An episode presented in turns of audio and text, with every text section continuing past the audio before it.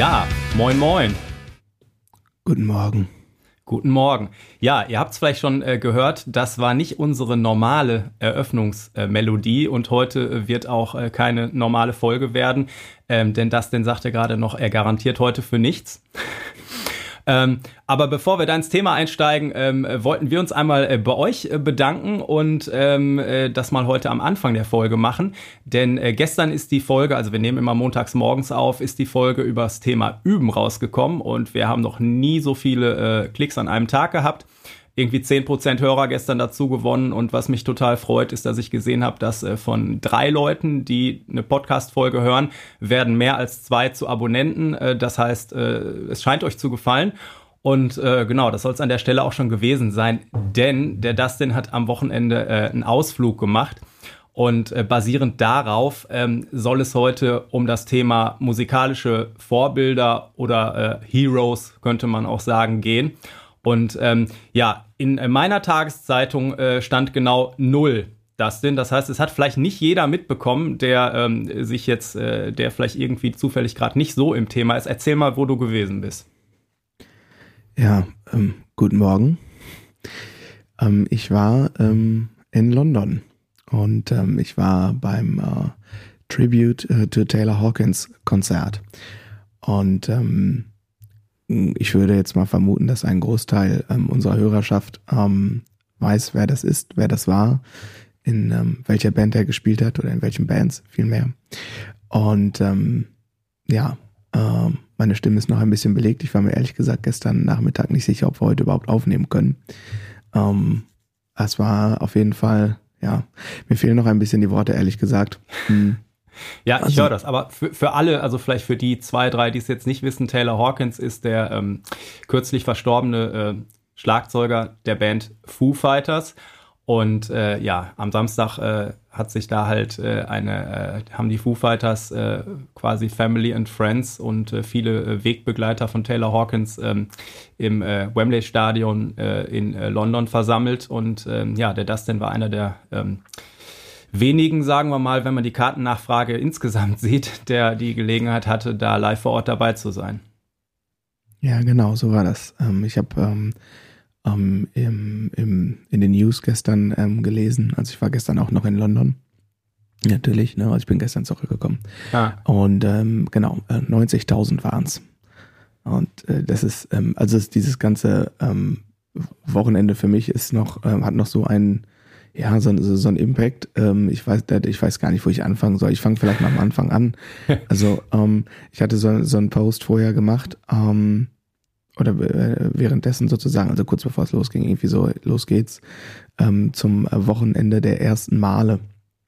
Und ähm, da waren für mich sehr, sehr, sehr viele ähm, erste Male dabei, aber das gar nicht, also nicht unbedingt aufs Line-up, da kommen wir bestimmt gleich noch drauf zu sprechen, ähm, gar nicht so sehr darauf bezogen, aber da waren natürlich auch sehr viele erste Mal dabei, sondern eher so auf meine ähm, persönliche Situation. Ähm, es ist nämlich so, ähm, dass ich, ähm, als ich noch ähm, recht jung war, also so gerade im volljährig, ähm, habe ich ähm, in einer Band gespielt, die ähm, ja aus England kommt und hatte eine Phase, wo ich äh, quasi wöchentlich nach London geflogen bin um mit denen zu spielen. Und ich habe mal so nachgeguckt und ich war tatsächlich ähm, öfter in London, als ich Jahre alt bin. Und äh, zum Thema ersten Mal, ähm, ich war jetzt das erste Mal in meinem Leben wirklich in London. Also ich habe noch nie die Innenstadt von London gesehen oder so, weil du immer zum Gig fährst oder ins Studio ja. oder schnell eben ähm, zum ähm, so Mietwagen holen und dann äh, in die nächste Stadt so, ne? Ähm, so und ähm, ähm, ich weiß nicht, ob ich dir die ähm, ähm, Geschichte mal erzählt habe. Also, hätte ich mir eigentlich aufheben wollen, vielleicht wenn wir mal so eine Interviewfolge machen, aber ähm, ich finde das, glaube ich, ganz angemessen, wenn ich das mal hier kurz zum Besten gebe, in Anführungsstrichen. Ähm, du hast es ja auch schon irgendwie ähm, vorab so ein bisschen angekündigt. Ähm, ähm, der Schlagzeuger der Foo Fighters war ähm, mein ja, initialer Trigger, wenn man so will, ähm, was dazu geführt hat, ähm, dass ich mit dem Schlagzeugspielen ähm, dann ganz bewusst ähm, angefangen habe. Also ich habe halt vorher ähm, Klavier gespielt und gesungen. Und ähm, ab dann kam mein bester Kumpel, der hat zur Gitarre gespielt. Und ähm, wir standen beide so mega auf Rockmusik und so. und dann kam er mit so einer VHS, also mit einer Videokassette. Also es war schon so die Zeit, wo es DVDs gab, aber wenn du was vom Fernsehen aufgenommen hast, war das mhm. noch so auf Kassette. Ne? Genau. Und da war ähm, irgendwie hat ein Live-Konzert von Foo Fighters auf Kassette aufgenommen und das habe ich gesehen und ich war so ähm, verzaubert, gehuckt, dass ähm, ich wirklich am nächsten Tag ins Musikgeschäft gefahren bin und gegen, äh, gegen die Erlaubnis meiner Eltern einfach ein Drumset gekauft habe und in mein Zimmer gestellt habe. Und das ging, ähm, ja, geht zurück auf ähm, Taylor Hawkins. Und ähm, ich hatte dann irgendwann das Glück, da war ich noch ganz jung, so 18, 19, und da habe ich eine Show in ähm, Rom gespielt. Und einen Tag vor uns haben äh, die Foo Fighters da gespielt. Und ähm, wir halt einen Tag später ähm, irgendwie, ich habe da mit so einer ähm, Reggae-Band gespielt im Vorprogramm von Eros Ramazzotti, war irgendwie auch ein bisschen krass und so. Geil. Ja, das war, das war, sehr, das war, werde ich nie vergessen. Aber vor allem äh, werde ich das nie vergessen, ähm, weil ich nach dem Soundcheck irgendwie hatte ich ein bisschen Freizeit und setze mich so in einen Café, bestelle mir irgendwie was zu trinken und sitze da so vor mich hin und gucke irgendwann nach rechts und sehe, da sitzt Taylor Hawkins. Das erzählst und, du mir erst heute. Oh, der, oh, krass, du kennst die Geschichte nicht. Okay, Nein. krass. Ja, und aber ich war, das habe ich ja schon mal erzählt, ich war ähm, so als Teenager und junger Erwachsener sehr schüchtern. Mhm. Und ähm, also Taylor Hawkins war wirklich der Held meiner Jugend. Das kann ich, also alles andere wäre wirklich eine starke Untertreibung. Und dann habe ich echt fünf, sechs Minuten überlegt, ob ich den jetzt anquatsche oder nicht. So, weil wenn er halt irgendwie ein Piep äh, ist, äh, dann äh, hätte das für mich echt irgendwie, das wäre nicht cool gewesen. Und dann habe ich aber irgendwie hin und her überlegt und dann habe ich all meinen Mut zusammengenommen und ihn angequatscht. Und dann war er unfassbar nett ähm, mhm. und, und, und sehr kommunikativ und das war voll irre. Und ähm, ich, ich kürze das jetzt mal ein bisschen ab. Die erzähle ich es mal dann in Gänze. Das Ende vom Lied war Taylor und der ähm, Drums Backliner von den Foo Fighters sind zu meinem Gig gekommen. Nein. Doch, die hatten Alter. zwei Tage auf. Und ähm, und es war so irre, ich habe die mit im Backstage dann geschleppt und in der Band da, wo ich, äh, äh wo ich äh, gespielt habe, da war ich sozusagen Sub und dann komme ich rein und der Gitarrist so, oh my God, what the f so, ja, ja äh, und äh, äh, Sänger kommt irgendwie, äh, ne, kommt rein, Backstage so, was ist denn hier los? Ja. Und dann ah, ja. beste, beste war der Keyboarder, Brite, ähm, aber klassischer äh, Pianist, also überhaupt nichts mit Rockmusik an der Pfanne, kommt, mhm. guckt irgendwie, ja, kommt zu mir und fragt irgendwie, wer, wer ist denn der ich da den vorne? kennen? das war echt großartig, ja. Und ähm, Taylor und der, der Backline haben äh, meine ganze Show geguckt. Und das ist total da, abgefahren. Und ja. ähm, ich, ich habe ja schon gesagt, ich bin da jetzt, äh, äh, wenn ich jetzt sagen würde, ich war da vorher schon super Fan oder was, dann äh, würde ich äh, lügen. Aber ähm, ich habe am Samstag hier gebannt äh, den ganzen Mittag äh, MTV-Livestream geguckt und äh, war ab nachmittags quasi dabei. Und die haben ja auch mal so Einspieler, die waren wahrscheinlich im Stadion auch zu sehen, wenn Guns N' Roses Natürlich. Slash und ja. so, ne, diese Einspieler gemacht haben. Und was ja alle immer erzählt haben, dass sie nach, nach einem Treffen mit Taylor Hawkins oder irgendwie nach, nach einer Aktion mit ihm oder so, haben, haben alle sich für den besten Freund gehalten, weil er einfach mhm. jedem dieses Gefühl gegeben hat, wichtig zu sein und so. Ne? Mhm. Und das fand ich am Samstag halt auch total beeindruckend ähm, äh, wieder zu sehen, dass sich das mit meiner Erfahrung ähm, deckt, dass im Prinzip ganz oft es so ist, dass je höher die Leute es im Business geschafft haben, desto netter sind die auch und desto relaxter so, ne? Ähm, und dass er dieses, ähm, man gönnt sich gegenseitig mal gar nichts und so, dann auch eher in Regionen äh, passiert, äh, die, die jetzt nicht äh, an der Spitze sind. ah. Absolut. Ähm, würde ich, deckt sich sehr so mit meinen Erfahrungen und ähm, genau, ja, würde ich, äh, habe ich, äh, empfinde ich sehr häufig auch so. Ja, also das zu meinem quasi, das ist mein Background. So, erstmal, so. Und dann das ist ja so, nochmal krasser alles dann, ja. Ja, ja. Und dann ähm, war es so, ich habe die Foo Fighters äh, dann irgendwie wie da, also da habe ich sie quasi um Tag verpasst. Dann hätte ich sie bei Rock am Ring sehen können und ähm, dann hatten wir eine Autopanne und haben Rock am Ring verpasst. Mhm. Und das war also wirklich immer, immer verpasst, immer verpasst irgendwie. Und dann hatte ich ähm, Karten für 2020. Das ist dann aus offensichtlichen Gründen ausgefallen. Und dann hat mir meine Frau zum Hochzeitstag letztes Jahr Karten geschenkt für das Konzert in diesem Jahr, was dann in Berlin stattgefunden hätte. Und ich dachte, endlich, endlich. Ja, mhm. und dann ist er leider von uns gegangen im März. Und das war so quasi so ganz kurz zusammengefasst irgendwie so mein, so, so meine Situation. Und, ähm, und dann habe ich so äh, irgendwie, als das war, war ich echt, also das war das erste Mal, dass so, ich sag jetzt mal so ein Celebrity irgendwie gestorben ist und ich dachte, das ist echt Mist gerade. So. so. Mhm. Ähm, mal von den Umständen und so abgesehen, aber einfach, das war echt Mist so. Ne? Der war deutlich zu jung und, ah. und so weiter und so fort. Anyway. Ähm, und ich habe zu ähm, Anni ähm, gesagt, ich glaube, das war's jetzt für diese Band. So. Mhm. Ähm, aber, aber ich könnte mir vorstellen, dass irgendwann sowas wie ein Tribute-Konzert kommt. Und sollte das sein, werde ich verdammt nochmal at all costs, komme was da wolle, werde ich da vor Ort sein. So. Äh, und es ist mir wirklich komplett Latte, was das kostet, wie aufwendig das wird. Und wenn ich bis nach Australien fliege, es ist mir wurscht. So. Und dann kam ja ähm, das Announcement, dass das ja. geplant ist. Und dann habe ich alle meine Freunde und ein paar Schüler, die auch sehr, äh, ich sag mal, im Ticket-Game sind, äh, habe ich gesagt, ey, ich bin im Presale mit drei E-Mail-Adressen etc. Und dann habe ich echt hier ähm, äh, mir ein Smartphone vom Nachbarn geliehen, also mit mobilen Daten, mit meinem iPhone mobile Daten, mit dem Laptop irgendwie hier im Netzwerk. Ich glaube, es waren elf oder zwölf Leute für mich, ähm, als, als es losging dann mit dem, äh, mit dem Sale. Und der Einzige, der dann durchgekommen war, äh, war ich dann tatsächlich. Und dann habe ich echt zwei Tickets ähm, bekommen können. So, ja. Ne? Also genau. ich habe äh, ich hab mich äh, tatsächlich äh, sehr für dich gefreut, ne, äh, ohne mhm. wirklich den äh, Background zu kennen.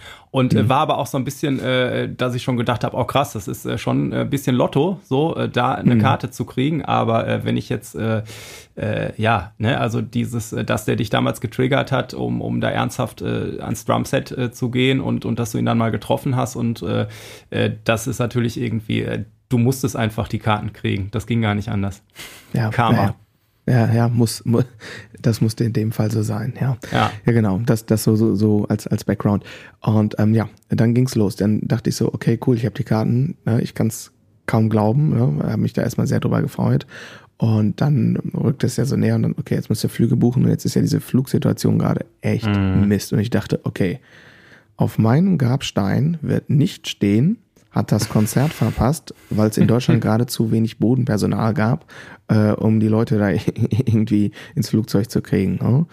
Äh, also habe ich geguckt, okay, pass auf, ähm, Wochenende der ersten Male, also das erste Mal meine Lieblingsband live sehen, ähm, das erste Mal London sehen.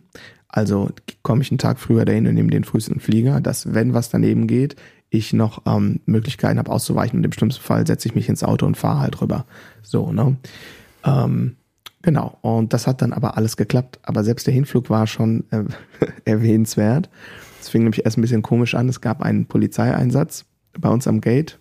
Da ist offensichtlich jemand ähm, aus England nach Deutschland eingereist, der hier nicht gewünscht war, um es mal vorsichtig zu sagen. Ähm, wurde dann ähm, ja fixiert. Und dann wurden wir nett gefragt, ob nicht äh, einer der Fluggäste ein äh, äh umgebucht werden könnte. Hat. Äh, nee, nee, ob einer der Fluggäste umgebucht werden könnte, ob sich jemand freiwillig meldet, ähm, weil der muss eskortiert wieder äh, zurückgeflogen werden. Hat sich tatsächlich jemand sehr schnell erfinden lassen. Wir hatten trotzdem ein bisschen Delay und so, aber dann ging das Boarding los, aber man fühlte sich schon so ein bisschen, oh, hm, das ist aber jetzt, hm, naja. Und dann sitzt du da und dann sagt der Pilot irgendwie, guten Morgen, Entschuldigung fürs Delay. Ich habe gerade mitgekommen, hier gibt es offensichtlich einige Leute im Flugzeug, die morgen auf die gleiche Veranstaltung gehen wie ich. Und dann hält er offensichtlich sein Smartphone an sein Mikrofon und lässt erstmal My Hero laufen über die Flugzeuganlage. Nein. Ich dachte so, okay, also das muss jetzt, das, das wird, das wird irgendwie, also das glaubt halt uns so, doch keiner. Ja, es war irre. Also auch im, ich dachte im Flugzeug, ja, vielleicht gibt es so ein, zwei Leute, du hast halt schon viele Leute gesehen, die richtig gekleidet waren. Mm. Und das Verrückte war, also es waren natürlich irgendwie auch ein paar Deutsche dabei, aber es war selbst in dem Flieger von Düsseldorf nach London schon so krass international. Also ich saß mm. neben jemandem, der ähm, ist aus Thailand angereist. Ähm, und hinterher im, im, im Stadion selbst, äh, das war faktisch, weiß ich nicht, gefühlt äh, alle Nationalitäten dieser Welt so, ne? Das war, ja. ähm, das war echt irre. Genau, aber so fing das an. Dann war ich halt, ähm, sind wir da gelandet, dann kam noch so eine Armee von britischen Police Officers und hat den Typen da irgendwie einkassiert. Oh, sorry. Kann das man nicht oft genug spielen heute. Ja, genau. Das schneide ich hinterher raus. Ähm, Ach. Kam noch so eine Armee an, an, an ja, Polizisten irgendwie, als wir da gelandet waren, haben den Kollegen da irgendwie mitgenommen Und dann hat der Pilot nochmal gesagt, so, wir sehen uns dann morgen. äh, okay, ja, und dann hatte ich halt Zeit, das hat alles irgendwie dann alles gut geklappt und so. Uh, genau, und dann kam mein Bandkollege ähm, aus ähm, von Mind to Mode, mit dem Sänger war ich da. Der mhm. kam aus Sheffield runtergefahren am, am Samstagmorgen. Und äh, ja, dann sind wir nach Wembley. Ähm, und irgendwie erst in der, ähm, es war voll krass, du kommst dann auf diesen Platz und überall donnert aus dem Musik, äh, aus den Lautsprechern schon Foo Fighters Songs und so. Ja, genau, haben das da so ein bisschen ähm, erstmal auf, aufgesogen so und sind dann irgendwann halt rein. Und ich hatte Sitzplatzkarten und dann äh, waren wir da irgendwie Block 115 eingetragen und da war aber auch der Zugang für den Innenraum und auf einmal standen wir irgendwie im Innenraum, ohne dass wir kontrolliert wurden. Und deswegen standen wir dann halt im Innenraum. okay, ja. Was jetzt nicht so schlecht war, weil wir waren, ziemlich nah, äh, wir waren ziemlich nah dran. Also natürlich nicht im Front Pit, weil da war ah. so, eine, so ein äh, Wavebreaker. Aber ja, ja, und der war ziemlich breit, ne? Sah das aus ja, im Livestream. Ja, ja, genau. Ähm, aber wir standen tatsächlich äh, in, in, also im, im Hauptding ähm, und da dann direkt am, am, am Wavebreaker. Mhm. Also so, ich würde mal schätzen, ah, 15 Meter bis zur Bühne oder so. Also für Wembley-Verhältnisse quasi so nah dran, wie es irgendwie geht. Ja. Genau. Ja, und dann ging es halt los. Ja. Und, ähm, und das es ging los halt, ähm, die Fuß kam auf die Bühne, haben ein bisschen, also es, es gab erst ein, ein Intro-Video mit Bildern, mit Erinnerungsbildern und so. Und ähm, ja, dann kam die Fuß auf die Bühne. Dave Grohl hat ein bisschen gesprochen. Es fiel ihm sichtlich schwer. Also das mhm. merkte man ab Sekunde eins, dass das auf jeden Fall noch sehr ernst ist so.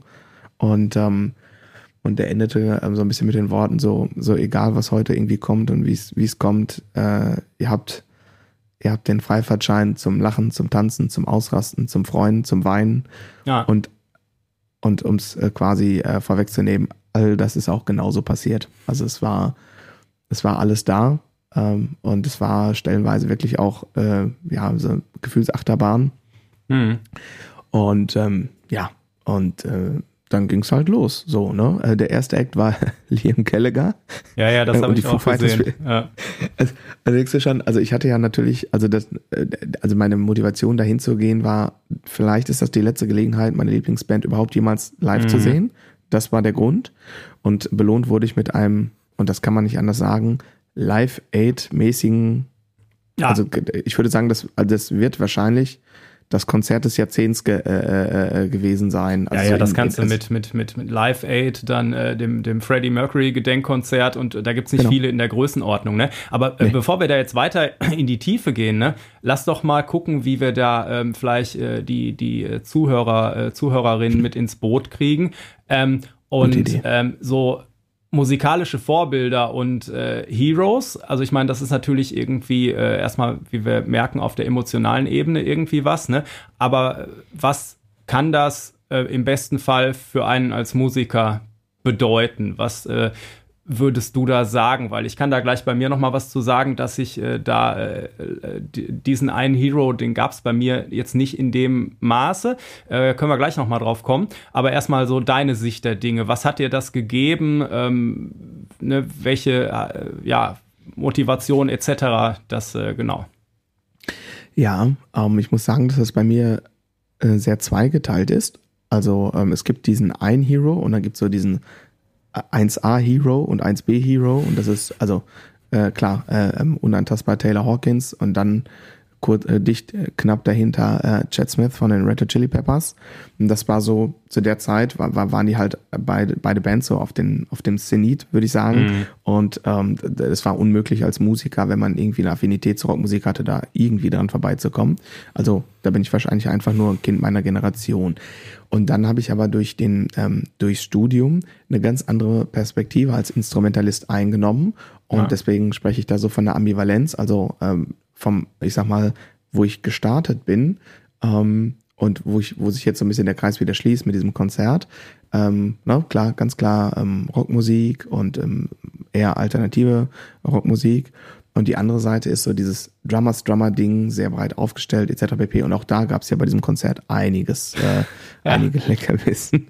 ähm, und ähm, und da, ähm, du kannst es ja in meinen Folgennotizen ja auch sehen, äh, da bin ich dann tatsächlich ne, irgendwie auch dann ein Kind meiner Generation und würde sagen, neben äh, Taylor Hawkins und Chad Smith und Dave Grohl, der da irgendwie mit reingehört natürlich, äh, sind es dann auf der anderen Seite wirklich die, das komplette Gegenteil. Ähm, ganz klar Benny Greb und Just Nickel. Und was mir das, ähm, ähm, was mir das gegeben hat, ähm, einmal ist dieser emotionale Aspekt und ich denke, das ist gerade schon ein bisschen rübergekommen, gar keine Frage.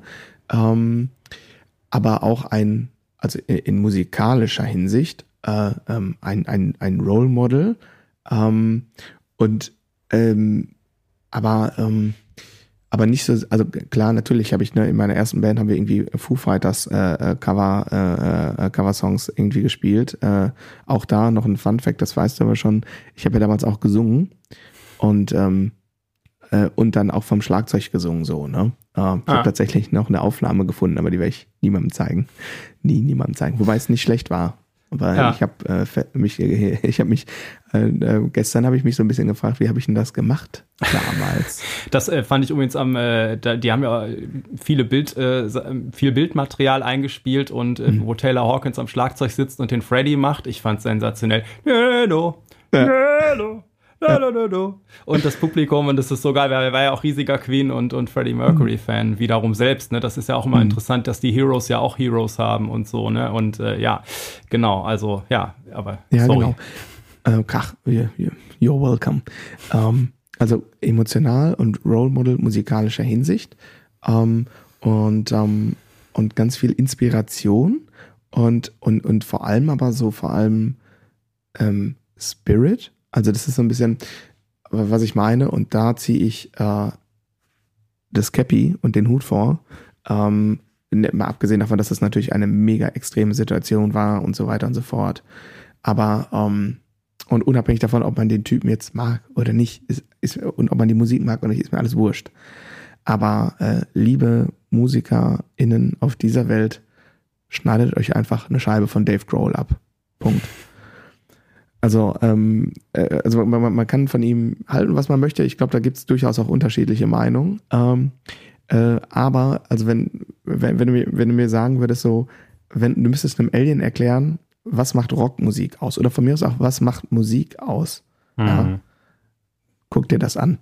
Und dann, dann musst du, dann sind, dann bleibt einfach keine Frage mehr übrig so, ne? Also Commitment. Also auch wenn es mal, auch wenn es unbequem wird. Und zwar ja. nicht, nicht 100 Prozent, sondern 10.000-prozentiges Commitment. Ja. Ähm, es war echt, äh, also, und, und aber das jetzt nicht nur in Bezug auf das Konzert, sondern auch ähm, in Bezug auf musikalische Helden. Ähm, das, das Commitment auch durch die Phase durchzukommen, wo es halt noch nicht läuft und dass du aber am Ball bleibst und das, ne, und auch, also man, man guckt jetzt, ne, ähm, im Beispiel von Foo Fighters, das ist jetzt die, ne, also die letzten 15, 20 Jahre die Rockband gewesen, so, ja, ähm, ja, ähm, aber wenn du dir mal irgendwie das Footage anguckst, äh, ähm, von vor 20 Jahren, dann sind die in einem total abgewrackten Van irgendwie tausende von Meilen durch die USA getourt und haben zu viert in so einem Van gebannt, wo die Instrumente mit drin waren. Ne? Und das äh, nach so. Nirvana, so nochmal unten anzufangen, ne? Und, und genau. sowieso danach auch nicht, nicht äh, das Ganze hinten äh, rüber äh, einfach die Musik an den Nagel zu hängen. Ne? Also ich, ich, äh, wie ich sagte ja schon, also als dann hier die, die Bilder immer über die Leinwand da liefen und der junge Dave Grohl zu sehen war, ne? ich äh, weiß noch wie heute, ich weiß noch, wo ich in, in meinem Heimatdorf, an welcher Stelle ich gestanden habe auf dem Weg zur Schule, zum Schulbus, als mein Kumpel um die Ecke kam und sagte, du, Kurt Cobain ist tot, so, ne? Das, ne, und keine Ahnung, wenn du dann da als, ich meine, die waren ja echt auch noch jung und so, ne? Und dann dieses Ding einfach nochmal unten anzufangen, aber auch ohne dieses, ne? Wenn man sich anguckt, heute denken immer alle mit den ganzen Casting-Shows, du wirst so über Nacht berühmt. Ähm, ist teilweise auch so, aber du bist auch über Nacht wieder vergessen, so, ne? Und, und diese, diese Ochsentour, Rammstein oder was weiß ich, ne? Die, die kennen das alle mit, mit auf der Bühne pennen und irgendwas, ne? Und was ich mir aber auch Samstag gedacht habe, ähm, ich meine, der Dave Grohl, wann hat er da den ersten Ton gesungen und gespielt, ne? Und dann hat er den ganzen verdammten Abend hat er ähm, Schlagzeug gespielt, der hat Bass gespielt, der hat Gitarre gespielt, der hat gesungen. Songs von Leuten, die er wahrscheinlich noch nie gespielt hat. Alleine die, äh, die, das Energielevel und auch die Konzentration über einen Abend so hoch zu halten, ne? also die ganze Band. So, und ich meine, die sind ja auch bei Konzerten dafür bekannt, jetzt nicht wegen irgendeinem Pillepalle da irgendwie äh, Ausreden zu suchen, ne? offener Beinbruch oder so, egal. Ne? Aber da habe ich noch so gedacht, okay, sollte ich jemals wieder sowas mal machen wie, ähm, weiß ich nicht, ich habe damals hier Nelson Müller, dieser äh, deutsche Fernsehkoch hier aus Essen, den, den wahrscheinlich einige kennen, da haben wir so eine Tour, äh, Europatour mit Ello Black gemacht, wobei sich das jetzt größer anhört, als es war, weil es war noch ziemlich underground so. Und wir waren als Band aber quasi, haben wir den, äh, den äh, Support, also Nelson und auch Ello begleitet. So, ne? Und äh, hast quasi zwei Konzerte am Abend gespielt. Oder manchmal macht man so Sachen, dann hast du so eine, eine Gala-Geschichte, wo dann irgendwie stehst du mittags schon irgendwie im Jazz-Trio und dann äh, machst du gegen frühen Abend äh, was im Quartett, ein bisschen mehr und dann machst du noch bis äh, irgendwie zwei Uhr nachts Party und holst halt da schön nachher rum. Da habe ich mir fest vorgenommen, nie wieder. Weil ich meine, da ist nicht, da ist nicht diese Energie, diese Emotionen, da gucken nicht äh, Hunderttausende, also da waren ja im Livestream teilweise, ich weiß gar nicht, 400.000 Leute gleichzeitig oder so, ne, was ich da gesehen hatte und es gab wahrscheinlich mehrere Streams, ne. Ähm, und ähm, ja, also äh, da kann man sich echt eine Scheibe äh, von abschneiden, nochmal auch äh, jetzt abseits des, des Hero-Dings, äh, generell von diesem, ja, Musiker-Ding und was Musik ausmacht, so ne, am Ende. Und äh, ja, und ich glaube, es ist auch ganz gut rübergekommen. Es waren so ein paar Acts, wo, ähm, wo ich so gedacht habe, naja, wo ist da jetzt die Verbindung? Okay, Paul McCartney ist berühmt, so, ne? Aber das war jetzt für mich irgendwie, okay, Oh, du berühmter kennst die- Bassist. Du kennst Hm? die Verbindung nicht? Nee, Oh, Erzähl. Ja, dann. Naja, also erstmal äh, war Dave Grohl äh, als etwas jüngerer äh, junger Mann, ähm, ich glaube, der Gitarrenlehrer von Paul McCartneys Kind. Okay, ich nehme alles zurück. Paul McCartney war total wichtig, dass der da war. Ich habe es in dem Moment nicht geschnallt. Es kam einfach, weil davor haben ja die Foo Fighters komplett selber gespielt mit dem äh, mit dem Sohn äh, am Schlagzeug vom äh, Queen Schlagzeuger, ne, wo Mhm. ja wo es ja auch eine Connection gibt. Der ist das Patenkind von wem? Äh, von Taylor. Von Taylor. Ja. Okay, ja, das, das habe ich so schnell auch nicht äh, alles verstanden. Ne? Ja, aber Ja. krass. Und, und auf jeden Fall war es, war es einfach vom Energielevel hier und dann kam Paul McCartney mit der Sängerin von, äh, ich habe es vergessen, ähm, und- Pretenders. ja, Pretenders, ja. genau. Und es war natürlich so ein kleiner Bruch irgendwie, ne? Und da habe ich so gedacht, okay, hm, das jetzt von der Dramaturgie, äh, aber das ist ja auch, ist ja auch egal, ob mir das gefällt, ne? Also ich meine, äh, trotzdem krasse Sache. Aber das wusste ich jetzt gar nicht, wie da die Connection ist. Und da waren so viele krasse Connections, ne? Mit, mit irgendwie, dass er, ähm, wie heißt der ähm, Schlagzeuger von Blink nochmal, ähm, Äh, Travis Barker. dass er Travis Barker, ne, auch einer der Namen im Drum-Business, dass, dass der Typ Müllmann war irgendwie äh, da um die Ecke und er den schon als, als äh, Kind quasi immer gesehen hat mit, mit der Band, noch bevor die berühmt waren oder mit einer anderen Band, ich weiß gar nicht genau. Das war so viel Information am Samstag. Ich bin gestern erst mal zehn Kilometer joggen gegangen, um den Kopf irgendwie zu sortieren, weil ich möchte nicht wissen, wie es dir geht irgendwie. Ich war total geflasht irgendwie von dem, von dem äh, stundenlangen Livestream da und äh, ja, abgefahren, diese ganzen Connections und so. Also ja. Hm. Naja, Welt ist halt doch ein Dorf, auch bei denen, nicht nur bei uns. äh, ist so, ähm, wobei ich äh, auch damals schon, als, also als, als die Pressemitteilung kam, ähm, schon sehr schnell, also ich, das ist, die Foo Fighters sind bekannt, dass sie sehr, sehr viele Freunde haben. Und Mhm. es gibt, also, ne, die haben da so einen gewissen Ruf, ähm, einen sehr, sehr guten Ruf. Ähm, und ähm, da scheint offensichtlich recht viel dran zu sein. Und was ich damals schon sehr auffällig fand, ähm, wir sprechen jetzt gerade darüber, es ist ja nicht der Frontmann, also nicht der Sänger verstorben, Ja. sondern der Schlagzeuger. Und, ähm, und offensichtlich hat dieser Mensch so viele, ähm, äh, positiv gemeint, so viele Spuren äh, im Leben von vielen Menschen hinterlassen, dass das dazu geführt hat, dass so ein Event überhaupt stattfindet für einen, ne, ich sag's nochmal, Schlagzeuger. Ich möchte mit unserer Rolle nicht äh, äh, gering schätzen. Und man muss natürlich sagen, er war das zweite Gesicht der Band, ne, weil er auch viel gesungen hat und er war, ne, Dave Grohls Bruder im weitesten Sinne. Und ähm, trotzdem ist es ein Unterschied, ob, ich sag jetzt mal, wie es damals war, das habe ich ja nur als Kind, äh, also noch gar nicht so wahrgenommen, aber als äh, Freddie Mercury gegangen ist, ähm, klar, er war irgendwie der Frontmann einer der größten Bands aller Zeiten. Das war nochmal so ein bisschen anders, weil er war der Frontmann, ne? Aber dass jetzt quasi so ein, ein, ein, Level an Aufmerksamkeit kam für nur in Anführungsstrichen eine Schlagzeuger, das war schon irre. Und was mir aber damals aufgefallen ist, es war halt nicht so, wie das, wie das ja mittlerweile on vogue ist. Man kann es ja auf Social Media machen. Jeder x-beliebige Star sagt, oh, um, I'm so sad und la la la la la la. Aber also wirklich jeder Mensch, der sich da zu Wort gemeldet hat, hatte eine persönliche Beziehung zu ihm. Ah. Jeder. Und, äh, und äh, wenn man sich dann das Line-Up anguckt, also das war so etwas, das für mich an, ähm, am Samstag selber erstmal eher ins Hintertreffen geraten war. Also ich dachte, also mein, meine Motivation war, das könnte jetzt die letzte Gelegenheit sein, ich werde mhm. da sein und ich möchte das einfach erleben. Und, und dann war so dieses Line-Up, was sie vorher announced haben, war ein, ein Bonus. Und als dann diese E-Mail kam, dieses Konzert wird circa sechs Stunden dauern, dachte ich, oh mein Gott. Ja. Und es dauerte auch sechs Stunden. Und, und ähm, ja, ja. Und, und, und, und ähm, also es war, was das angeht, ne, also da gab es ja dann für mich auch ganz viele erste Male noch, ne? Ähm, und ähm, äh, also das war ähm, irre. Und ich fand es so, so, ähm, also es gab so viele Momente, also ich bin jetzt schon zigmal über WhatsApp, ich glaube, ich habe noch 30 unbeantwortete WhatsApps so, ja, von Schülern und Freunden. Und ich habe dir irgendwann geschrieben, du sollst die Mütze gerade aufsetzen, weil ich war mir sicher, ich hätte dich im Publikum gesehen. ja, ich war der Irre vor Kamera 37. Ja, äh, genau. Äh, ähm, genau. Und nee, viele, viele so, ja, und, und ja, wie fandest es? Und ich, ich kann da noch gar nicht drauf antworten im Sinne von, mm. ja, natürlich war das toll. Das war herzerwärmend, das war aber auch herzzerreißend. Und ich hatte nach, ähm, also sie haben am Anfang, ne, es fing an mit, ich glaube, seiner Coverband, äh, Chevy Metal. Ja. Das war aber schon so irre gut. Also jeder Musiker, der da was beigetragen mhm. hat, das Niveau, das war schmerzhaft gut. Also auch das, ne? Ähm, und die Logistik dahinter. Ich meine, du hast es ja im Livestream gesehen, ne? Äh, äh, in ganz London hat es nirgendwo anders mehr Schlagzeuge gegeben, weil sie die alle dahin gekarrt haben, um die für jeden einzustellen und immer rein und raus zu schieben. Aber wie kurz die, also diese Unterbrechungen, die waren faktisch nicht spürbar, ne? Also die, die Crew, also auch da, ne? Hut mhm. ab an alle Menschen, die, die, die möglich gemacht haben, auch die Leute, die das geplant haben. Äh, also, also das war, ähm, das war eine absolute Meisterleistung in jeglicher Hinsicht. Ja. Ähm, und also das nur mal so eine kleine Randnotiz, ne? Ähm, das war echt irre.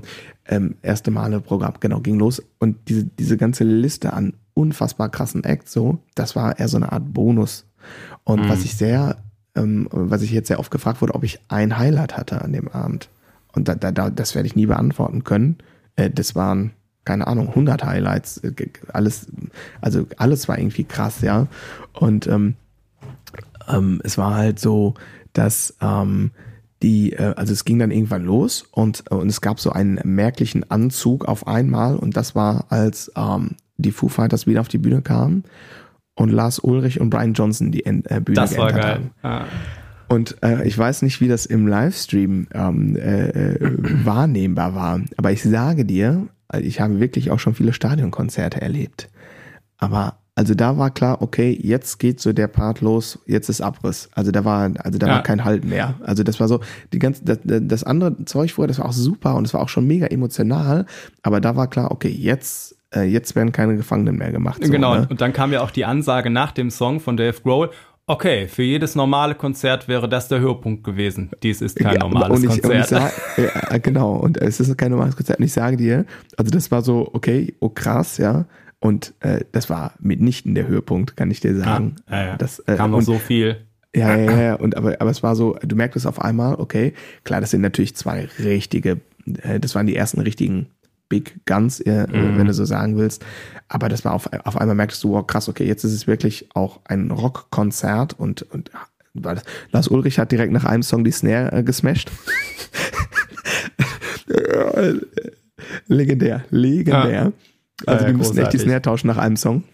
Komplett ah. zerlegt. Ähm, aber das muss dann auch so sein bei so einer Art von, von Konzert. Auf, genau. auf jeden Fall, genau. Ja. ja. und ich meine, da kam noch ganz viel. Eine, eine Sache äh, für mich äh, irgendwie, ne, also meine erste von Taschengeld selbst gekaufte CD, also nicht irgendwie sowas, was man vorher mal mitgebracht gekriegt hat, irgendwie Mini-Stars mhm. oder so, mhm. wo dann mit deutschen Texten irgendwelche Popnummern verhunzt wurden, sondern äh, ja, nee, sowas hatte ich Gott sei Dank nie. Ähm, aber äh, äh, Queen halt, ne? Und äh, ja, ja, weiß ich nicht, in, in, meiner ersten Hobbyband, äh, der, der, der Jens, äh, Grüße an den Jens, hm. ähm, Jahre nicht gesehen, aber vor zwei Wochen noch mitgeschrieben. Ähm, war der größte Queen-Fan äh, Deutschlands und hat kein Fanclub-Treffen äh, international verpasst, glaube ich, und so, ne? Also völlig wahnsinnig. Und äh, genau, wir hatten auch noch die ganzen VHS-Kassetten, die wir immer geguckt haben äh, von Queen Live at weiß ich nicht, ne?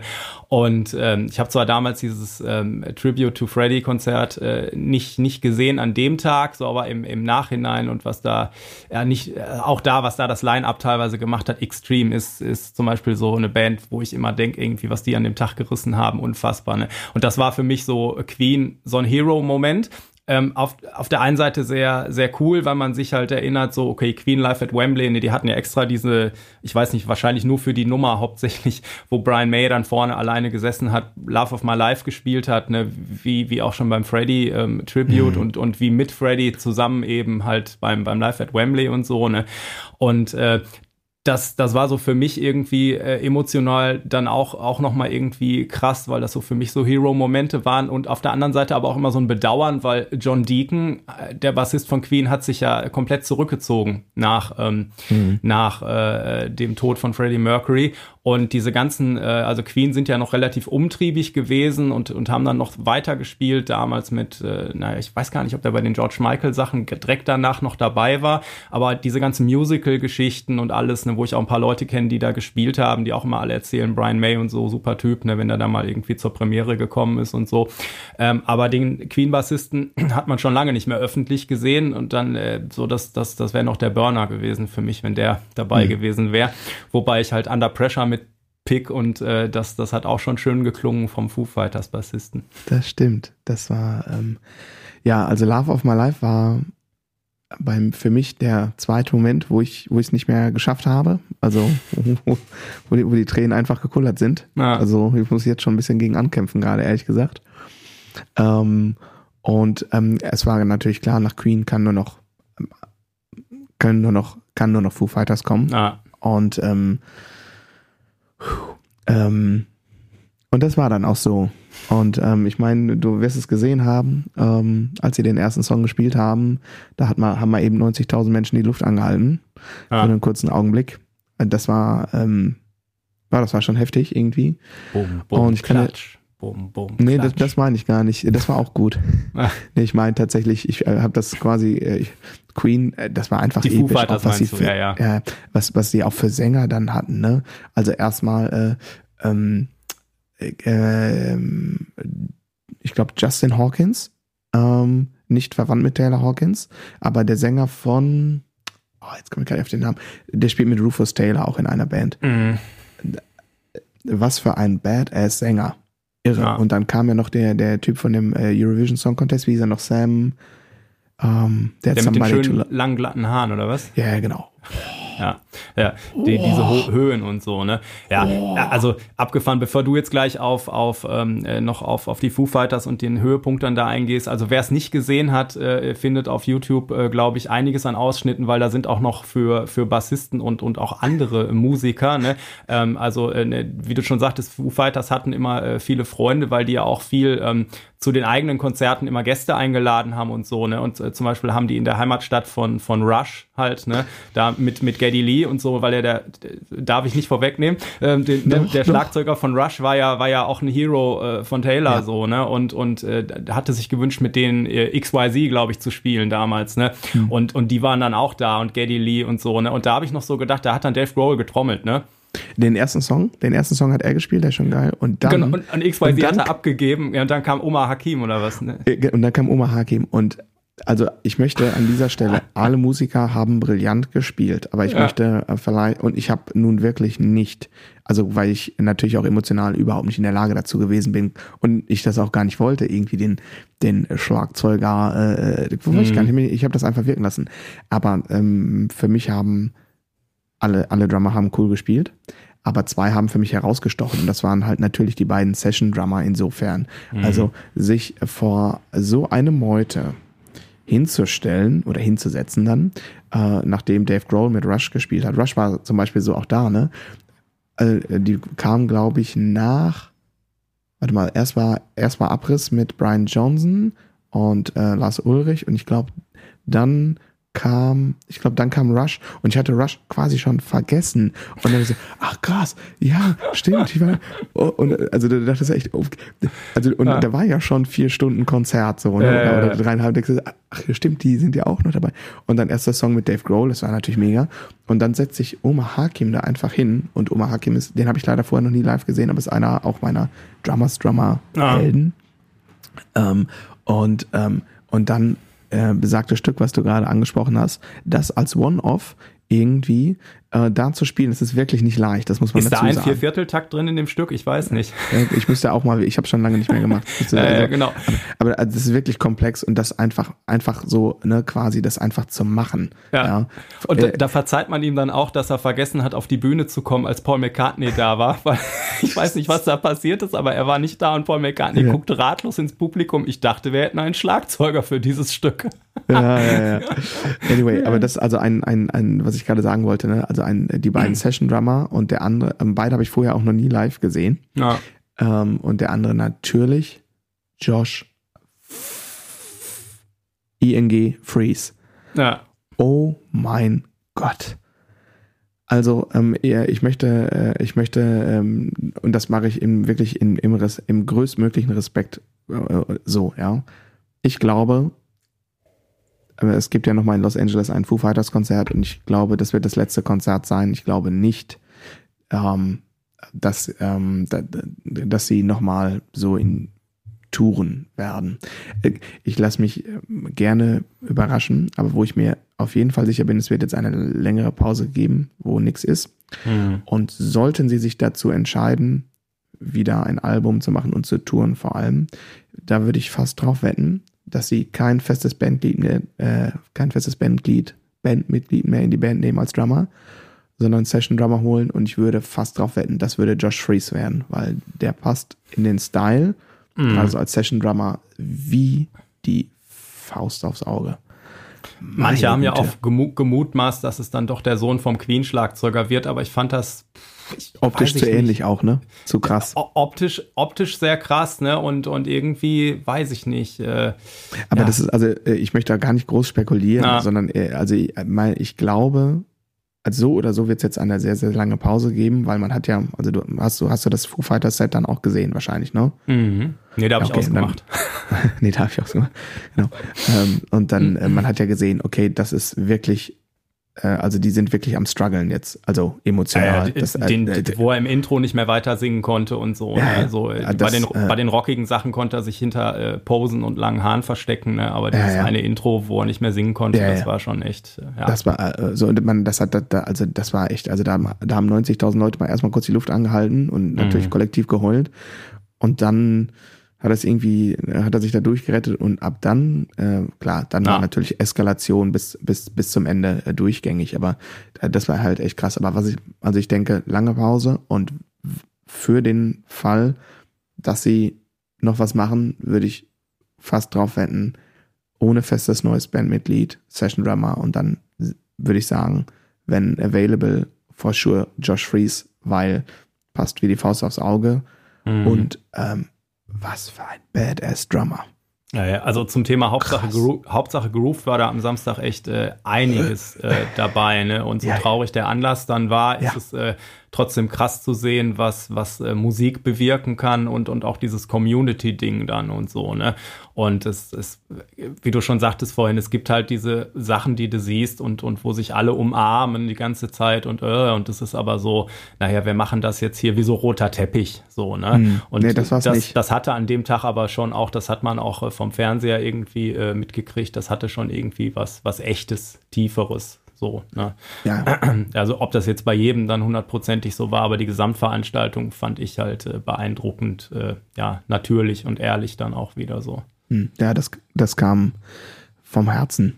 Und zwar von ganz, ganz vielen Herzen, offensichtlich. Also das äh, würde ich zu 10.000 Prozent so unterschreiben, was das angeht. Um, ja.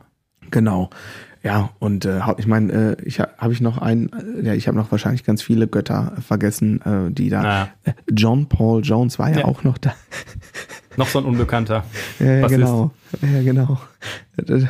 Ja, ja, also ähm, ich ja, sag mal. Wahnsinn. Guckt's, guckt's euch an, wer es nicht gesehen hat. Ich guck's mir auf jeden Fall nochmal an. Ja, äh, ich ähm, auch, wenn ich es wieder schaffe.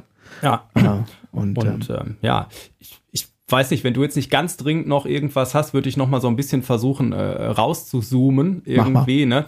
Weil ähm, wenn jetzt jemand äh, uns zuhört und denkt, äh, verdammt, ich habe gar nicht diesen einen Hero, dann äh, bin ich bei dir. Ähm, und und äh, ich denke. Ja, auch. Ja, und ähm, es ist ähm, trotzdem so ein Ding mit, äh, wir hatten letztens schon die Folge mit Begegnungen mit Musikern und, und äh, das, äh, auch wenn man sein, sein, sein großes Vorbild oder so vielleicht niemals trifft, ist es ja auch irgendwie eine Begegnung. Ne?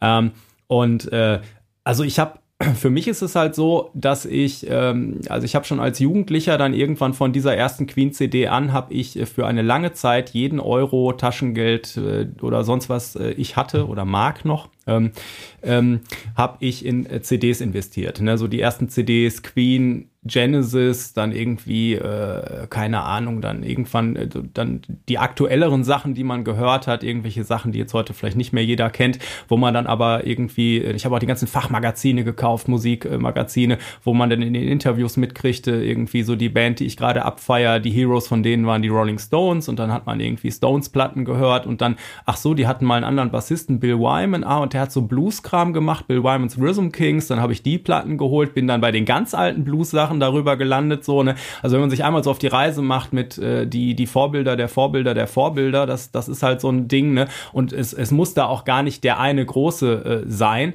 Aber für mich war das eben noch, ich habe zu der Zeit ja noch selber gar keine Musik gemacht. Das heißt, ich war einfach Musikfan. Ich hatte diese Affinität, habe bei uns im Dorf mit, mit ein paar äh, Kumpels quasi, die mein Alter waren, die eine Band hatten, da immer schön im Proberaum mit abgehangen, so das Rock'n'Roll-Ding irgendwie so äh, äh, mittendrin stand nur dabei oder so, ne? aber, aber eben nicht selber eigentlich Musik gemacht. Ja, und dann, als ich dann tatsächlich angefangen habe, Musik zu machen, ähm, äh, war ich ja schon dann äh, quasi mit der Schule äh, fertig, so mehr oder weniger. Und äh, dann danach äh, und, und da waren so die Leute, die in meinem Alter als Bassisten, die haben dann hier so Markus Miller und, und Jaco Pastorius und solche Sachen, ne, mit denen war ich dann auf einmal konfrontiert. Ähm, und und äh, Markus Miller auch am Anfang, also nachdem ich ihn mal live gesehen habe, Leverkusener Jazz-Tage und so, äh, tierisch geil, aber ich konnte natürlich nicht annähernd auch nur zwei Takte spielen von den Sachen, die Jaco oder Miller gemacht haben, ähm, so damals, ne? Und heute vielleicht zweieinhalb. Ähm. und, und von daher war das immer schwierig, ähm, aus diesen Vorbildern jetzt äh, so, ich, ich, ähm, ich will jetzt so klingen oder ich will diese Sachen spielen oder so. Das war für mich immer weit weg, ne? Weil dann äh, kam auch relativ schnell dieses Ding ähm, mit, mit, den, mit dem ersten Unterricht und Lehrern dann später an der Uni und so, dass du permanent irgendwelche Leute um die Ohren gehauen bekommen hast, äh, check mal das aus, hör dir den an und alle erzählen davon und ähm, äh, was, ich muss alle Platten von Steely Dan kaufen, okay, so, ne? ähm, und, äh, und dann habe ich, ich habe tatsächlich nicht diesen einen ähm, Hero, den ich jetzt nennen könnte, aber einfach diese, diese permanente Inspiration ähm, die man da mitnimmt und, und Motivation auch. Ne? Ähm, und auch teilweise sind die Heroes in Anführungszeichen oder äh, musikalische Vorbilder jetzt gar keine bekannten Leute äh, gewesen. Ne? Ähm, an, an der Stelle mal ein äh, Shoutout an äh, meinen äh, Kumpel äh, Benedikt Hesse, mein, mein ältester Bühnenkollege, Schlagzeuger aus Köln, mit dem ich schon in ultra vielen Projekten gespielt habe und so. Und Benedikt hatte schon ein paar Jährchen vor mir angefangen und äh, war schon, äh, als ich noch frisch dabei war, schon krass auf dem auf dem Trip so ähm, Musik und und wusste viel mehr und und war für mich immer, also den habe ich mir tatsächlich so als Vorbild damals auch genommen, so wie wie kann man so straight sein, so früh aufstehen und so viel üben und mhm. solche Sachen, ne? Also jetzt gar nicht irgendwie einen großen äh, Hero, sondern äh, das fand ich immer beeindruckend und der Benedikt, der hatte, ich weiß nicht, Phil Maturano sagt ja wahrscheinlich auch was. Ja, natürlich, klar. Ne? Und und der Phil und und Benedikt, die haben mittlerweile ein echt äh, enges äh, Verhältnis Verhältnis. Äh, zwischendurch war das jedenfalls mal sehr viel so, dass wenn der Benedikt in New York war, der auch beim Phil irgendwie die Wohnung und als er mal Papiere für Europa braucht und etc. Ähm, und das, das war damals sein Lehrer und der Benedikt ist zu jedem Gig gefahren, wenn er nicht selber gespielt hat vom Phil und so. Ne? Und dann ab und zu sind wir dann äh, im Proberaum gewesen und haben versucht, die ersten Montunos zu spielen. So, ne? Vom Benedikt bin ich, habe ich auch diese Latin-Affinität so ein bisschen äh, geerbt, die bis heute mhm. ein bisschen durchscheint öfter mal. Und ähm, ja, das, das war wirklich so. Und äh, wir haben auch über die Jahre echt viele Sachen gemeinsam äh, äh, gemacht in vielen Bands, ne? Und, und äh, so, also irgendwie so Vorbilder oder so können halt auch Kollegen sein, ne? Wollte ich einfach nur noch mal mhm. sagen. Ähm, und äh, genau, das, das wirst du bestimmt auch irgendwie haben.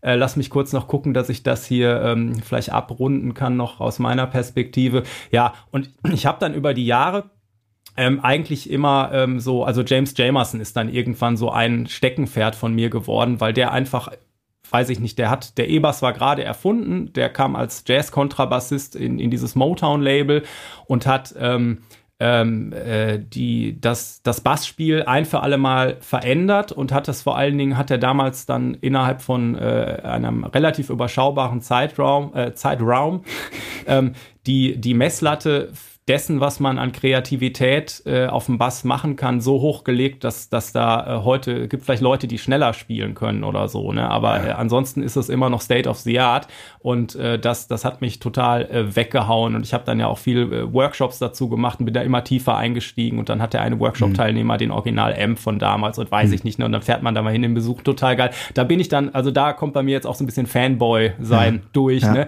Und aber generell finde ich es immer interessant, einfach Leute auszuchecken und da ganz tief einzusteigen. Ich habe dann andere Workshops gemacht, äh, Donald Duck Dunn, den viele aus den Blues Brothers Filmen kennen, ne? oder Booker T and the MGs oder so, ne? Der jetzt gar nicht, der hat weder flashy gespielt noch besonders kompliziert. Der hat im Prinzip äh, eine komplette Karriere rund um das äh, Blues äh, Tonmaterial gebaut, egal in welchem Kontext der gespielt hat, so, ne? Und und immer wieder die gleichen Sachen, aber war auch wohl ein super Typ äh, und und äh, ja, total beeindruckend oder Latin habe ich gerade schon erwähnt, dann habe ich für einen Latin-Workshop mal äh, tief geforscht und da gab es einen, einen äh, Bassisten Cachao, äh, der zwar äh, auf Kuba viel gemacht hat, ähm, aber ohne den auch äh, manche Bahnen der Popmusik vielleicht anders verlaufen wären, weil das wieder zurückgestrahlt hat und so. Egal, auf jeden Fall wollte ich nur sagen, äh, selten ähm, übe ich wahrscheinlich so viel und wachse so viel, wie wenn ich mich in irgend so jemanden verbeiße und, und da versuche alles auszuchecken. Ne? Oder als ich diese, dieser in die ABBA Tribute Show damals eingestiegen bin, habe ich das total unterschätzt. So, äh, na, ABBA, naja, kennt man halt so ein paar Songs, ne? Und als ich dann äh, festgestellt habe, was Rutger Gunnarsson äh, da auf den Originalplatten gespielt hat, ne?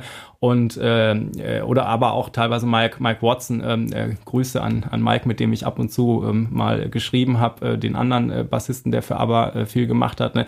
Also so einfach so Leute so ganz unter die Lupe zu nehmen und die auszuchecken und viel zu transkribieren und aber auch zu gucken, wie haben die gearbeitet und, und sich mit Leuten zu beschäftigen. Ne?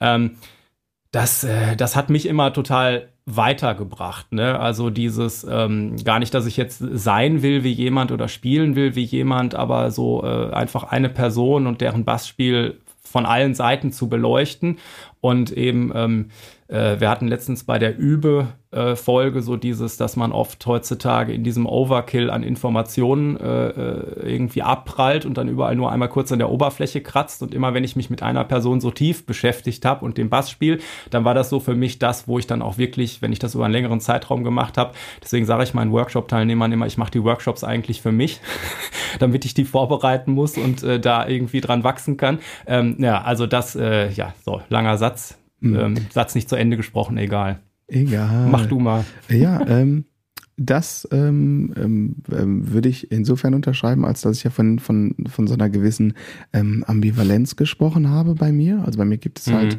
diese, ähm, ja, diese beiden Hero-Drummer, so, ne, die mich sehr, sehr, sehr ähm, geprägt haben.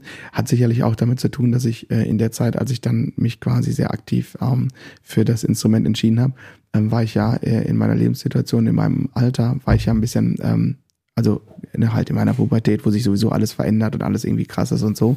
Und ich glaube, bei dir warst, äh, du warst ja ein bisschen später äh, mhm. mit deinem Einstieg und ich glaube, da, da ist man irgendwo auch schon ein bisschen anders im Leben ähm, ähm, angekommen, würde ich jetzt einfach mal so grob sagen. Ja, ja, und uh, da, ja, man, du, du, hast das auch in deinen Shownotes äh, da stehen, das war, du kommst immer wieder auf die Sachen aus deiner Jugend zurück, so, ne? Deswegen genau. feiere ich dann doch alle paar Jahre mal wieder Queen total ab und so. Ja, genau, genau. Und aber der andere, die andere Seite meiner ähm, Ambivalenz, was dieses Thema angeht, ne, ich habe da jetzt mal so zwei Namen reingeschrieben, ne, ähm, und das, was du jetzt gerade ähm, beschrieben hast von ähm, James Jameson und äh, Donald Duck Dunn. Das ist für mich äh, Jos Nickel und eigentlich sogar noch ein bisschen mehr Benny Greb, weil zu der Zeit, als ich dann, ähm, also so ungefähr zu der gleichen Zeit wurden die beiden, also ne, sind die in, in den Olymp sozusagen, äh, in den Drummer Olymp gestartet. Ähm, also in dieser Drummers Drummer Szene und ähm, also gerade Benny Greb, der hat ähm, das hat Kreise gezogen, äh, das war irre und das war dann so, das war dann so quasi so dieses äh, wirklich in die Tiefe gehen und dann der hat ja dann auch Material veröffentlicht, ähm, äh, wo man dann auch irgendwann relativ gut so, so eine Idee davon bekommen hat. Ähm, wie, wie kommt er denn dahin? Also wie macht er dass das? Also mhm. da, das eine ist, was der spielt, okay, das war ja manchmal dann auch schon komplex genug und so, aber vor allem, wie macht er, dass das so klingt und so unfassbar grooved? Also das ist, äh, ähm, also selbst wenn der einen einfachen, in Anführungsstrichen, einfachen ähm, ähm, Groove spielt, ähm, da, da bleibt kein Auge mehr trocken. Ne? Also das ist irre. Also das ist, äh, also Benny Greb ist ein Wizard ein verdammter Wizard. Und ähm, da bin ich auch sehr, also genau das, was du gerade beschrieben hast, äh, transkribiert und, und ganz genau ausgecheckt und etc. pp und ein Stück weit auch so ähm, mit bei dem äh, Stuff, was Just Nickel so über die letzten Jahre irgendwie gemacht hat, da im Grunde genommen auch sehr ähnlich. Und natürlich studienbedingt dann so die üblichen verdächtigen Drummer, ne? Klar, Dennis Chambers, Vinny Colaiuta, Dave Weckel. Wobei das alles nicht so, also ähm, schon beeindruckend, tolle Musiker, gar keine Frage. Aber das ist zum Beispiel etwas, das hat mich nie so richtig mh, hm, mhm. gepackt. Also ich stehe schon durchaus auf auch virtuoses Spiel, aber ich mag halt auch, und das ist natürlich auch ein bisschen mein Background, ich mag auch, wenn es energetisch wird. Und richtig toll finde ich, wenn beides zusammenkommt. Also ein gewisses Maß an Virtuosität gepaart mit, mit, mit einer Urknallenergie. Und, und, und deswegen, ich kann mir zum Beispiel nicht so gut Drum-Soli anhören, also die meisten nicht. Ne? Es gibt so wenige Drum, äh, mhm. äh, Drummer, wo ich mir ein Solo anhören kann. Ähm, also ich würde mal sagen, Benny Greb, dann vielleicht ein Name, der nicht so geläufig ist, Moritz Müller. Ähm, Jos spielt auch tolle Soli, aber den, wenn Just Soli spielt, das höre ich zum Beispiel lieber, wenn der irgendwie über so ein Vamp drüber spielt. Also so quasi ein Solo, was im Song drin ist. Da ist Just, finde ich zum Beispiel der Meister aller Klassen. Ähm, und aber ansonsten ist das echt immer so, kann ich mir das nicht so anhören. Irgendwie es catcht mich nicht und dann wird es schnell cheesy und ich mag es irgendwie nicht, ne? Und, ähm, und das spiegelt sich dann vielleicht auch so ein bisschen in dieser Ambivalenz bei mir so ein bisschen wieder, ne? Also so ein bisschen so diese Drummers-Drummer-Szene und so die, ich sag jetzt mal, in Anführungsstrichen, ne, ähm, Rock-Drummer-Szene so und irgendwie hm. die Schnittpunkte irgendwo dazwischen. Und, ähm, und im, klar, im Studium äh, wirst du ja dann konfrontiert mit, mach das, mach jenes, guck dir den an, hör dir das, ja. schreib das bitte auf und so weiter und so fort. Und ähm, unter dem Aspekt würde ich das ganz genauso bestätigen und sagen, dass mir das auch mit am meisten geholfen hat, die Dinge zu verstehen, das reproduzieren zu können und, und das, was dann irgendwie, was, was irgendwie mit jemandem, also wenn du was Neues lernst und denkst, und manchmal, manchmal, ähm, ja, verbindet sich das dann mit dir oder manchmal halt auch nicht.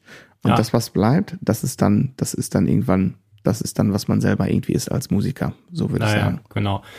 Da, da gibt es ja dann in den Interviews immer die Frage, so, was meinst du, was man am krassesten in deinem Spiel raushört und so, ne? Und sowas mhm. könnte ich bei mir überhaupt nicht sagen, äh, mhm. weil ich, weil ich dafür wahrscheinlich irgendwie weiß ich nicht, klar, übe ich immer mal die James Jamerson Sachen mit einem Finger, weil er alles mhm. mit einem Finger gespielt hat, diese ganzen vom Kontrabass, da bist du halt oft mit einem Finger, weil er dann schön, wenn du so ähm, also beim E-Bass so, ach, guckt ja keiner, äh, beziehungsweise noch nicht, äh, noch nicht. Vielleicht veröffentlichen wir ja doch irgendwann mal die Bilder. Ähm, mhm. Na, aber das, da hast du einfach die Fingerhaltung an, das machst du vielleicht mehr mit einem Finger und, und, äh, und, und Jamerson hat das einfach auf den E-Bass übertragen, alles mit einem Finger gemacht, äh, Spitzname The Hook, deswegen mhm. auch. Und äh, ja, äh, das, das übe ich immer mal, ne, gerade vor diesen Workshops und so, aber äh, in meinem normalen Spiel, äh, ja, also mal bewusst, wenn ich eine, aber vielleicht bei einer monotonen Achtlinie, die halt wirklich auch schön monoton und gleichmäßig klingen soll, mache ich alles mit einem Finger. Aber das, das hört man jetzt in meinem normalen Spiel nicht mhm. durch, ne? Oder so. Ich könnte mir nicht vorstellen, dass jetzt irgendjemand äh, irgendwie nach dem Gig bei mir sagt, oh, der hat den, den und den ausgecheckt. So, ne? Mhm. Das äh, würde ich mir nicht anmaßen und ist, glaube ich, auch einfach nicht so. Äh, würde ich mir selber auch nicht. Äh, trotzdem würde ich dich jetzt hier mal ganz unvorbereitet fragen, andersherum. Ähm, wir haben jetzt noch nicht so oft, also wir haben leider noch kein Gig gespielt. Wir haben ja nur so ein bisschen rumrecorded. Ja. Ähm, äh, kannst du, äh, also ich habe hier einen, äh, einen aufgeschrieben, ähm, einen Namen, jetzt kannst du natürlich gucken, aber die Frage wäre dann viel interessanter, ist das eine Assoziation, die du unterschreiben würdest? Weil das ist, wird mir tatsächlich recht regelmäßig aufs Brot geschmiert, im positiven Sinne, glücklicherweise meistens. Also ich hätte jetzt auch gesagt, dass da jetzt also du meinst Simon Phillips oder was? Nee, nee, überhaupt nicht. Nee, nee. Nee. Ach so, dass man, äh, okay, dass man Chad Smith am ersten, ehesten raushört. Ja, ähm, ja, das ist äh, durchaus, ähm, äh, genau, das, das ist ähm, durchaus, würde ich sagen, eine Sache, die man, die man, ähm, die man sagen kann. Auch, auch, auch wenn mir das jetzt nicht so äh, also es ist jetzt nicht so, dass du wie eine Kopie klingst und ich so nee, nach nee, drei nee, Takten denke, ah, okay, der hat nur Chili Peppers gespielt, so, ne? Mhm. Aber ich glaube, so dieses äh, von, der, von der Energie und ich meine, diese Video-Sessions, die wir gemacht haben, das war ja auch äh, immer so, äh, sollen wir mal sowas spielen? Ja, okay, sowas spielen und dann haben wir ja, glaube ich, sogar auch mal irgendwas Chili Peppers-mäßiges gespielt. Ähm, mhm. ja, und, und da, ähm, ähm, sagen wir mal so, da fällt man schon, äh, fällt einem dann schon auf, dass, dass du dich in diesem äh, Gebiet jetzt nicht unwohl fühlst, so, ne? Ja. ich hatte hier in deinen Shownotes da irgendwie den Namen Simon Phillips gesehen gesehen und äh, habe so gedacht, hm, das höre ich nun wirklich nicht, aber jetzt habe ich mal runtergescrollt und da steht dann auch drunter nichts mehr von übrig geblieben. Genau. genau. Also ich hatte, ich hatte tatsächlich eine äh, Simon Phillips Phase, da habe ich dann echt äh, High mit links gespielt, mhm. ja, und auch ein großes Drumkit gespielt. Ja. Und war da so, so ein halbes Jahr, würde ich sagen, auch durchaus obsessiv. Uh, und dann ist das wieder äh, also wirklich komplett verschwunden. Also äh, wirklich komplett. Also ähm, deswegen, also man, ich selbst tue mich, äh, tu mich natürlich auch schwer, irgendwie zu sagen, dies und jenes. Klar, manchmal fällt es mir auch auf, aber ähm, aber es ist dann, ne, wenn ähm, letztens kam ähm, ähm, Vater äh, von einem Schüler äh, zu mir, der selber auch Musiker ist, äh, tierischer Gitarrist. Äh, Grüße gehen raus äh, an äh, Christian. Und ähm, der war irgendwie ähm, ich weiß gar nicht mehr, in welchem Kontext das war, so. Ob der, ob der irgendwie bei einem Gig war, wo ich hier gespielt ich weiß es gar nicht mehr. Auf jeden Fall äh, kam er dann irgendwie eine Woche später äh, und, und quatschte so kurz mit mir und sagte, ähm, du kannst aber auf jeden Fall, äh, deine Herkunft kannst du auf jeden Fall nicht verleugnen, aber, aber positiv gemeint. Und dann viel, viel, viel halt, äh, klar, viel irgendwie Red Hot Chili Peppers so. Ähm, ich selber, denk, natürlich, man denkt da gar nicht so drüber nach. Ähm, manchmal, ne, also klar, manchmal vielleicht, aber nicht, nicht, nicht so wirklich bewusst. Ne?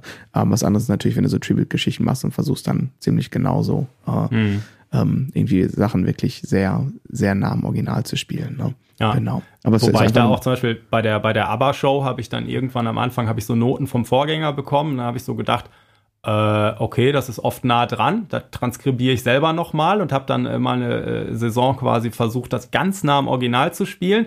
Und dann habe ich wieder gedacht, naja, es wäre schon cooler, selbst Musik zu machen irgendwie und bin wieder auf ähm, quasi, äh, habe mir erstmal nur Leadsheets geschrieben und dann versucht, im Stile des Originals. Und dann habe ich noch Live at Wembley gehört von ABBA zum Beispiel und ein paar andere Live-Shows live in Australien und äh, habe geguckt, okay, wo nimmt er sich Freiheiten, so dass er irgendwie jeden Abend quasi das Gleiche in anders spielt oder umgekehrt.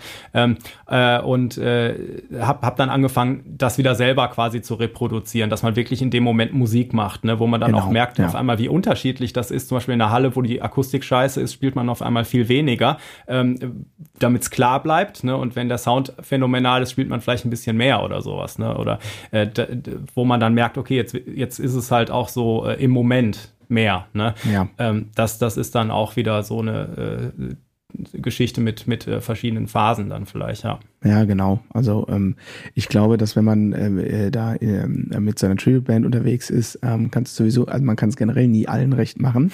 Nur es halt, ne, die, die zwei, ähm, wie, ähm, Jägerzaun, äh, ähm, Musiker, Polizisten, äh, ne, ähm, die quasi darauf warten, dass, dass die erste Ghost Note äh, zu viel oder zu wenig war oder was auch immer. Naja. Ähm, und es gibt natürlich, ähm, gut, bei Drums ist es, ne, manche Sachen äh, sind halt dann so so vordergründig offensichtlich, Signature, das ja. ne, also Spieler mit meinem Tumor zum Beispiel U2, klar, Sunday Bloody Sunday, das muss schon sollte schon dieser Groove sein, so, ne? äh, besser wäre ja. das, ne? Da mache ich, ja, jetzt kein, mach ich jetzt keinen, äh, da mache ich jetzt keinen äh, Ragaton raus.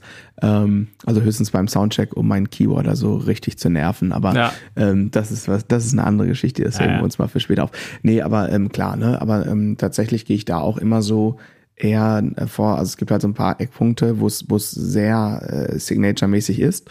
Und dann gibt es aber auch Sachen, die, ähm, die freier sind und dann ähm, ähm, ähm, werde ich auch regelmäßig von meinen ähm, Bandkollegen dazu angehalten, ähm, so nach dem Motto, hau mal ein bisschen ruhig auf den Putz, mach mal, gib mal Gas, äh, das ist schon, ist schon äh, in Ordnung so und damit fahren wir eigentlich auch immer ganz gut.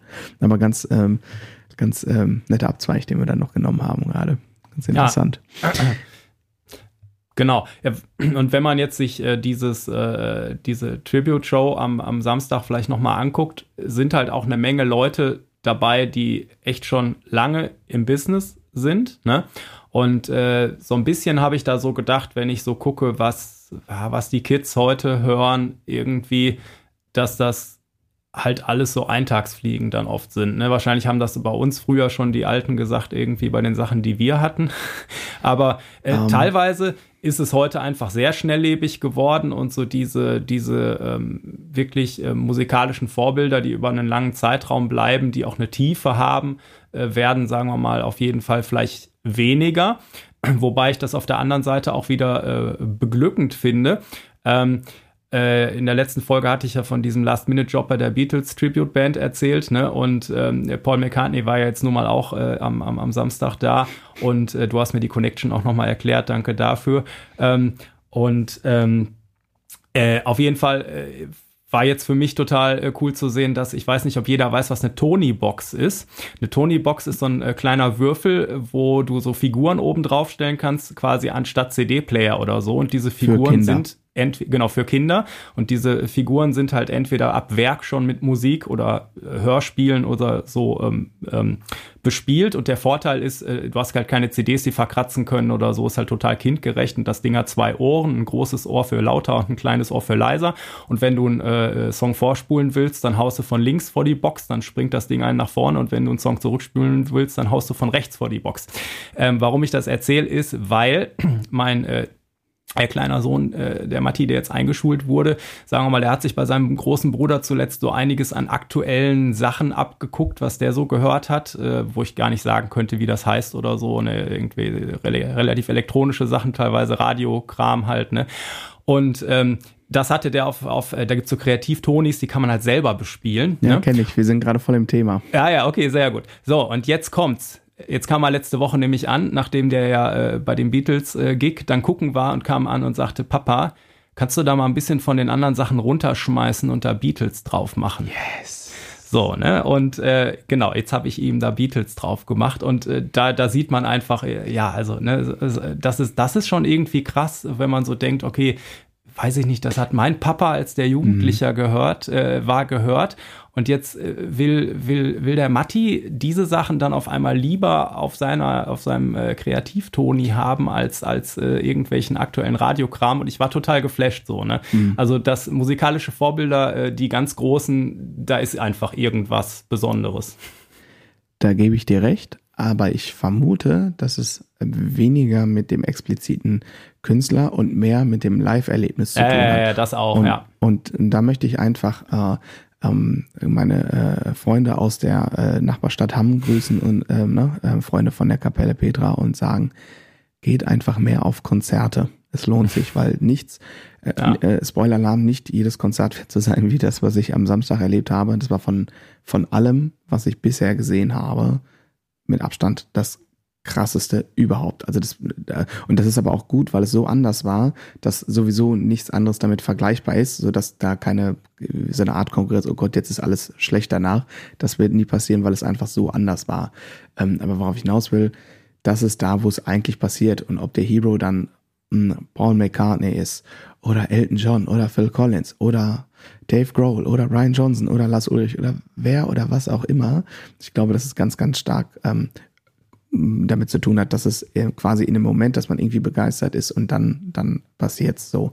Und mehr sage ich heute nicht mehr. Genau. Oder eben Max Mustermann von der Kapelle um die Ecke, so, wo man oh, halt in, in ja. der, in, im Club oder im Jugendheim um die Ecke guckt, ne, wenn, wenn ich so an die ganz frühen Zeiten zurückdenke, irgendwie, da haben einen halt einfach äh, Konzerte von irgendwelchen Jugendheimbands total geflasht und äh, ähm, äh, ja, genau, hast du gerade sehr gut erkannt, dass es eigentlich um dieses Live-Erlebnis geht und so. Und äh, hoffen wir mal, dass da diesen Winter äh, was von überbleibt. Und äh, ja. Ja, genau. Das hoffe ich auch. Ähm, möchtest du noch was loswerden? Nee, also wenn dann äh, gebühren dir heute, würde ich sagen, die, die letzten Worte nochmal irgendwie zusammenfassend äh, von äh, Samstag irgendwie. Ähm, also ich, wir waren ja vorhin dann so, was kam denn nach den Foo Fighters noch? Da war noch dann Paul McCartney und so, ne? Und ja, dann, und ich glaube, da, das, das komplette Ende habe ich dann nämlich dann doch nicht mehr gesehen. Okay, vielleicht. ja, das komplette Ende ist auch unser Ende. Ähm, nach Paul McCartney ähm, kam, wenn ich das noch richtig in Erinnerung habe, ich meine ja, nach Paul McCartney kamen noch zwei Songs. Mhm. Und das war, ähm, also und ähm, für den vorletzten Song ähm, ähm, kam der Sohn von Taylor Hawkins auf die Bühne, 16, und ähm, hat wie ein, äh, also ja, mir fehlen die Worte, ähm, hat dann My Hero gespielt. Und also mal abgesehen davon, dass das jetzt ein Song ist, der, das ist nicht einfach zu spielen, das erstmal vorneweg. Und der hat es einfach so krass Badass-mäßig, äh, Badass-mäßig gespielt. Äh, da ist, da bleibt einem, also mir bleibt jetzt noch die Luft weg, so, ja. Und dann sind alle von der Bühne. Alle waren sichtlich ergriffen. Und dann kam Dave nochmal auf die Bühne und hat eine Akustikversion von äh, Avalon gespielt. In diesem okay. Sinne, ruht in Frieden.